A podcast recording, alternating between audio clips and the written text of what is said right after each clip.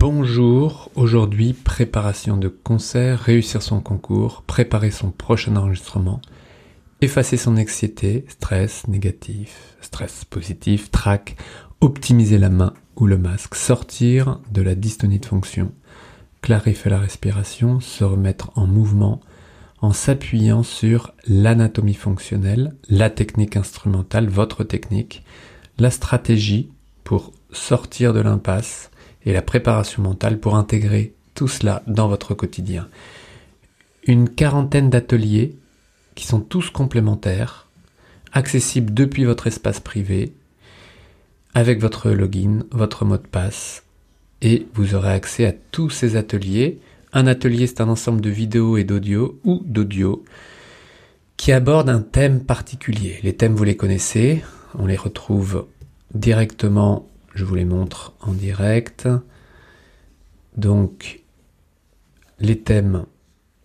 Alors évidemment, le premier atelier relatif à votre instrument, donc je suis passé parmi les instruments principaux. Évidemment, si vous avez des demandes particulières sur des instruments particuliers, vous m'écrivez et nous construisons cela ensemble.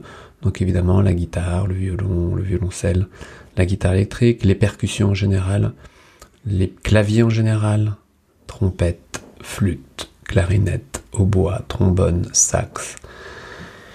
Donc votre instrument que vous choisissez dès le départ et ensuite les sept ateliers fondamentaux, je les ai déjà présentés, mais simplement pour euh, voilà, ce sont les fondamentaux les plus importants à découvrir et de ces sept ateliers fondamentaux sont développés la quarantaine. Vous avez dans chacune des catégories donc des sujets abordés, développés que vous devez entendre, que vous devez intégrer de manière théorique et de manière pratique. Donc les confusions pédagogiques, super important.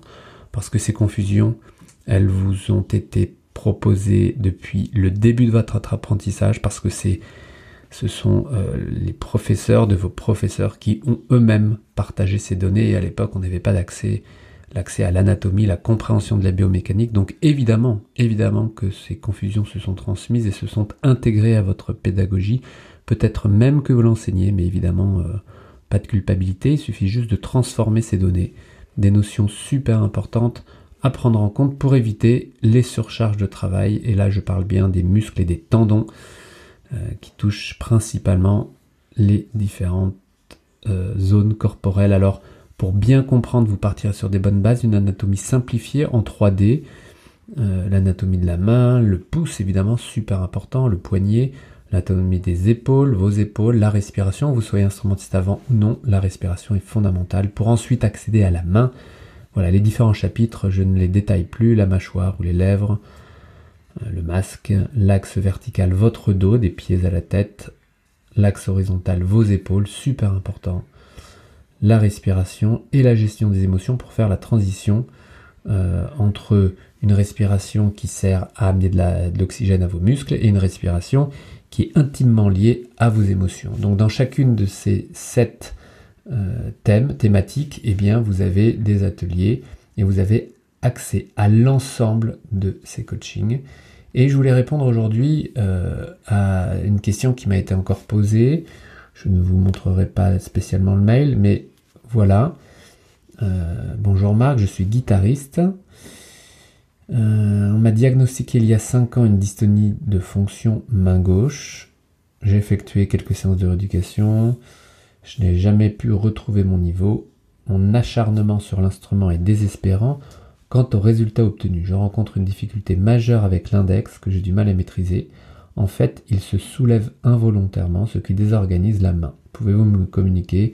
Bref, euh, donc euh, une demande de, faire le point pour avancer, euh, pour avancer par rapport à cette pathologie. Et là, on voit bien que, et je vous répondrai directement, je donne ni de prénom, ni de, nom évidemment, mais le monde est si petit, le monde de la musique. Donc, quand vous parlez d'un index qui se lève, c'est évidemment pas la dystonie, c'est la conséquence de la dystonie, c'est une compensation. La dystonie touche les muscles fléchisseurs.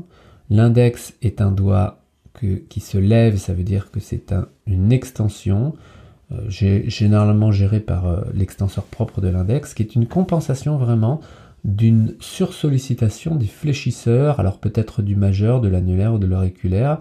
Il faut déterminer à chaque fois dans les dystonies de fonction le doigt dystonique pour être très très clair avec les compensations que propose que la main pour survivre dans votre technique instrumentale. Donc euh, euh, la première chose, c'est de bien comprendre ça. Toutes les ateliers, je les ai développés en lien direct avec la dystonie de fonction.